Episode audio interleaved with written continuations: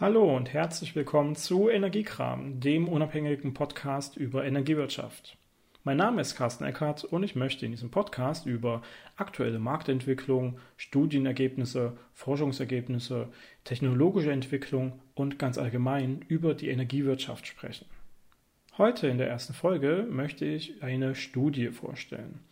Diese Studie aus November 2017 nennt sich auf Deutsch übersetzt 100% erneuerbare Energien sind über ganz Europa hinweg kosteneffizienter als das aktuelle System.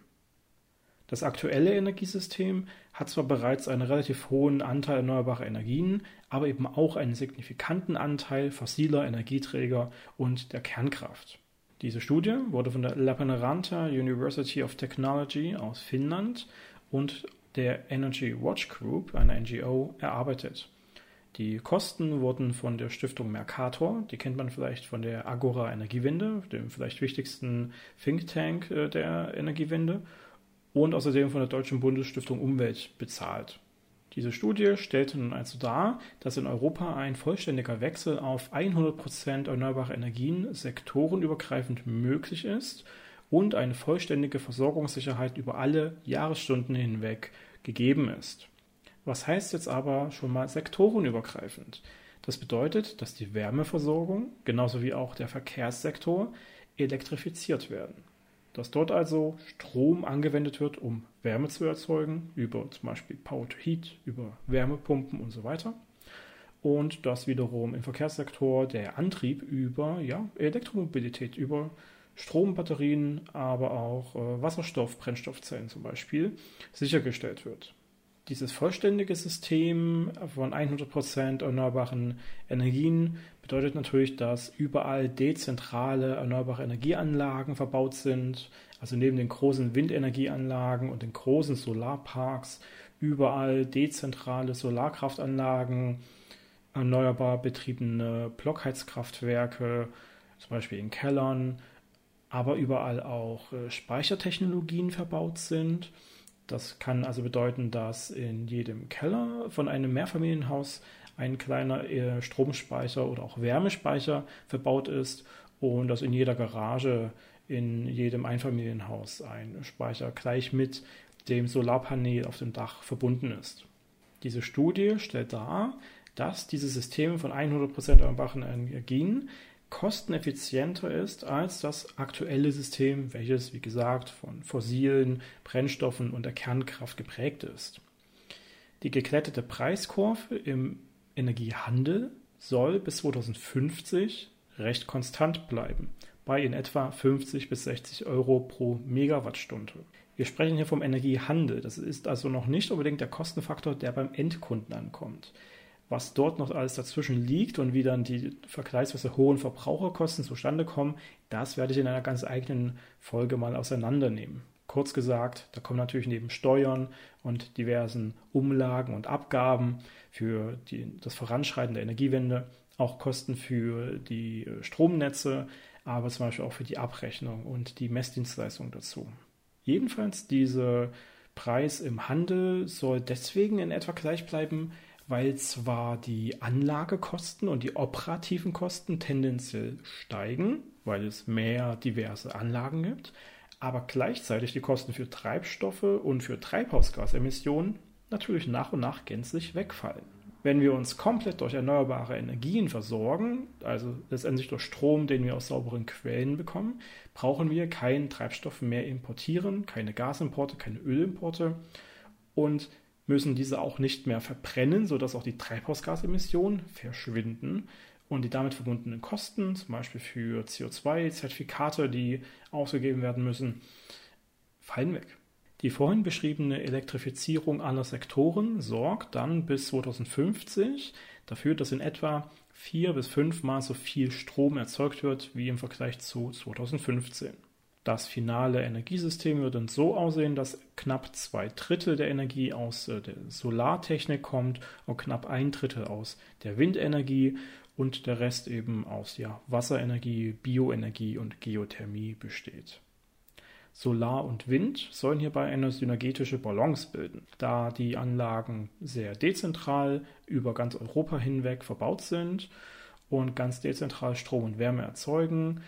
Darüber hinaus überall dann Speicher vorhanden sein werden und überall auch Strom- und Wärmeleitungen vorhanden sind, ist der Ausgleich über ganz Europa jederzeit möglich. Bisher ist es ja so gewesen, dass wir uns zwar technologisch schon im Klaren waren, dass äh, die eine vollständige Energiewende möglich ist. Es gab aber natürlich schon immer die Frage, ja, was machen wir denn in einer sogenannten Dunkelflaute, wenn weder der Wind weht noch die Sonne strahlt? Und sagen wir es mal so, über ganz Europa hinweg werden wir dieses Problem tendenziell nicht haben, weil wir gerade an der Atlantikküste und in der Nordsee sehr starke Winde haben und zumindest tagsüber auch gerade in Südeuropa sehr gute Sonnenverhältnisse verfügen. Und wenn wir nun über genügend Speichermöglichkeiten verfügen, die eben auch nicht nur den klassischen Batteriespeicher, der vergleichsweise ineffizient ist, beinhalten, sondern zum Beispiel auch Power-to-Gas-Infrastrukturen, bei denen wir künstliches Gas erzeugen und das natürlich ein problemlos speicherbares Gut ist. Wir haben in Deutschland über 530.000 Kilometer Gasleitungen, die können wir natürlich als Speicher verwenden. Dann sieht das Ganze schon wieder ganz anders aus. Zu diesem Thema Power to Gas, also Umwandlung von Strom zu Gas, werde ich natürlich auch nochmal eine ganz separate Folge machen. Jetzt haben wir davon gesprochen, dass Wärme und Verkehr komplett auf Strom umgestellt werden sollen. Das können wir uns im Verkehrsbereich hier und da ganz gut vorstellen. Ja? PKWs natürlich kein Problem, LKWs vielleicht auch kein Problem. Bei der Bahn kommt es schon darauf an, wenn wir Stromoberleitung haben, dann ist das auch überhaupt keine Frage. Nun sind aber ungefähr 50 Prozent der deutschen Bahnleitungen gar nicht mit äh, Stromtrassen versehen, sodass hier bisher ausschließlich diese Loks fahren können. Als Alternative bieten sich hier tatsächlich wasserstoffbetriebene Loks an. Das gibt es bereits, das, äh, da gibt es erste Prototypen, die auch bereits operativ fahren. Das wird also, denke ich, kein Problem sein. Wasserstoff ist hier darüber hinaus auch das Zauberwort, wenn wir darüber nachdenken wollen, wie Flugzeuge und Schiffe angetrieben werden sollen. Wasserstoff hat eine besonders hohe Energiedichte und ist deswegen geeignet, auch diese großen und schweren Geräte fortzubewegen. Diese Studie beschreibt überdies, wie sich die gesamte Arbeitsstruktur ja grundlegend verändern wird. Wir werden tendenziell in Summe deutlich mehr Jobs in der Energiewirtschaft haben. Von ungefähr 2 Millionen Jobs, die es 2015 gab, soll es auf ungefähr 3 bis 3,5 Millionen anwachsen bis ins Jahr 2050. Ein großer Fokus wird hier vor allem auf Photovoltaik liegen. Da diese Anlagen überall in großer Zahl dezentral verbaut werden, braucht man natürlich auch überall Ingenieure, Elektriker, Monteure und so weiter und so fort. Jemand, der sich um die Abrechnung kümmert, jemand, der sich um die Energiedaten kümmert. Die etwa 800.000 Jobs im Kohlebereich werden dadurch natürlich überkompensiert, aber mit deutlich verändertem Tätigkeitsfeld. Man muss also diesen bisherigen Mitarbeitern ermöglichen, sich umzuschulen oder denen alternative Tätigkeitsfelder in vielleicht anderen Branchen mit ähnlichem Tätigkeitsfeld geben. Jetzt habe ich davon gesprochen, dass diese Studie beweist, dass der Preis vergleichsweise stabil bleibt, dass sogar noch mehr Jobs entstehen, dass wir durch 100% erneuerbare Energien natürlich auch den Klimawandel vielleicht noch aufhalten können. Das klingt jetzt alles ziemlich gut. Wie ist denn diese Studie eigentlich aufgebaut? Von der bereits eingangs erwähnten Lappenranta University of Technology und der Energy Watch Group haben 14 Wissenschaftler etwa viereinhalb Jahre lang geforscht. Die haben natürlich zuerst verschiedene technische und finanzielle Annahmen zu grundsätzlichen Daten genommen. Das äh, basiert dann erstmal auf Erfahrungswerten und auf bevorstehenden Entwicklungen, die bereits schon klar sind. Als Modell wurde hier die gesamte Stromerzeugung und Wärmeerzeugung erstmal simuliert und darüber hinaus jedes einzelne Sektorensystem, also Strom, Wärme, Verkehr, Industrie und das alles natürlich auch unter Berücksichtigung der äh, CO2-Entfernung ja, ähm, aufgebaut. Die Ergebnisse wurden dann zusammengestellt und weiter evaluiert. Also welche installierte Kapazität ist wann vorhanden? Wie hoch ist die jährliche Erzeugung? Was sind die Systemkosten? Welche Systemkomponenten sind notwendig? Welche Anlagen? Wie liegen die Stromkosten? Welche CO2-Emissionen sind dort vorhanden? Etc. pp. Dieses Modell wurde letztendlich auf eine stündliche Auflösung über ein volles Jahr hinweg granuliert, sodass man tatsächlich nachweisen kann, dass eben auch tatsächlich über das ganze Jahr hinweg keine Blackout-Gefahr besteht. Es wurde angenommen, dass die europäische Bevölkerung insgesamt ziemlich stabil bei etwa 665 Millionen Einwohnern bleibt. Der individuelle Energiebedarf soll tendenziell bis 2035 erstmal sinken. Das basiert vor allem auf Energieeffizienzmaßnahmen und dann bis 2050 tendenziell wieder steigen. Unter anderem auch wegen einer noch breiteren Elektronifizierung durch ja, zum Beispiel Internet of Things Anwendungen. Schlussendlich ergibt sich in dieser Studie, dass eine vollständige Energiewende keine Frage der technischen Machbarkeit ist, sondern ausschließlich des politischen Willens. Diesen politischen Willen schlussendlich umzusetzen, ist vielleicht gar nicht so einfach. Diese Branche versperrt sich ja nun offensichtlich dagegen, sehr schnell alles umzustellen. Und das kann man aus Sicht der Konzerne auch ganz gut verstehen. Die haben schließlich sehr teuer in große Kraftwerke, Kohlekraftwerke und früher auch Atomkraftwerke investiert. Diese Investitionen, die zu großen Teilen auch staatlich subventioniert werden, sind dann trotzdem so hoch, dass so ein äh, Kraftwerk erstmal ein paar Jahrzehnte laufen muss.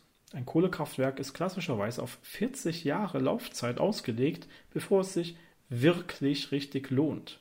Davor gibt es natürlich trotzdem jede Menge Umsatz, aber die Kosten müssen eben erst einmal abgetragen werden. Deswegen weigern sich oder zumindest versperren sich die Konzerne tendenziell dagegen, jetzt einfach mal alles umzustellen, diese Kraftwerke abzustellen. Und diese Ansicht kann man nur dann weiter auflösen, wenn es eben eine ganz klare politische Vorgabe gibt, wie es eben damals auch rund um die Kernkraft passiert ist, die hier einen Wandel aufzwingt. Ein Wandel hin zu dezentralen, erneuerbaren Energieanlagen. Jetzt stellt sich am Ende die Frage, für wie realistisch halte ich das? Ich bin seit 2011 in dieser Branche tätig, war bei verschiedensten Energieunternehmen, bin jetzt als Unternehmensberater, Projektmanager, Trainer tätig und unterhalte mich mit vielen Stadtwerken und Energieversorgern, Netzbetreibern, Messdienstleistern. Und ich gehe nicht davon aus, dass diese Änderungen so einfach kommen werden, weil diese Branche, die sehr mächtig ist, die auch sehr konservativ ist, tendenziell ihre Finger dort im Spiel haben wird, viel Lobbyarbeit machen werden und dafür sorgen werden, dass die Änderungen eher langsam und gediegen kommen. Vielleicht aber auch zu langsam, um dem Klimawandel noch Einhalt zu gebieten. Das ist eine ganz schwierige Frage und ich glaube, sie wird politisch nicht so einfach zu lösen sein. Da müssen wir als Anwohner, als Einwohner, als Bürger im Zweifel politischen Druck aufbauen. Aber das ist auch wieder ein Thema für eine ganz eigene Folge, wie man sowas macht und was sich da vielleicht anbietet und wer dort überhaupt was machen könnte. Vielleicht sind aber solche Studien wie eben genau diese ein wichtiger Anteil davon, hier die richtigen Argumente in die Hand zu geben. Es gab schon in der Vergangenheit Studien, die ähnliches ausgesagt haben. Die kamen aber zum Beispiel dann von Greenpeace oder ähnlichen tendenziell ganz klar auf der erneuerbaren Energienseite stehenden Unternehmungen oder Forschungsgruppen. Für mich stellt sich jetzt noch die Frage, was haltet ihr von dieser Studie? Und was haltet ihr vielleicht ganz allgemein von diesem Ansatz von 100% erneuerbaren Energien? Wie schnell könnte das umgesetzt werden? Für wie realistisch haltet ihr das? Was sind eure Bedenken? Was findet ihr vielleicht daran richtig gut? Habt ihr irgendwelche Fragen oder Anmerkungen? Dann kommentiert diese doch einfach unter diesem Beitrag auf energiekram.de bzw. auf meiner persönlichen Webseite oder twittert mich an, schreibt mir auf Facebook oder auf Xing oder irgendwo. Was sind vielleicht auch Themen der Energiewirtschaft, mit denen ihr euch beschäftigen möchtet? Oder wo ihr vielleicht eine kleine Erklärung von mir haben wollt? Ich habe jede Menge Episoden in petto, weil es jede Menge Themen gibt, aber vielleicht habt ihr auch irgendwelche speziellen Fragen, denen ich mich annehmen soll. Für heute soll es das aber erstmal gewesen sein. Ich danke soweit für die Aufmerksamkeit. Ich freue mich über euer Feedback und bleibt mir bitte gewogen bis zum nächsten Mal, euer Carsten Eckert auf energiekram.de.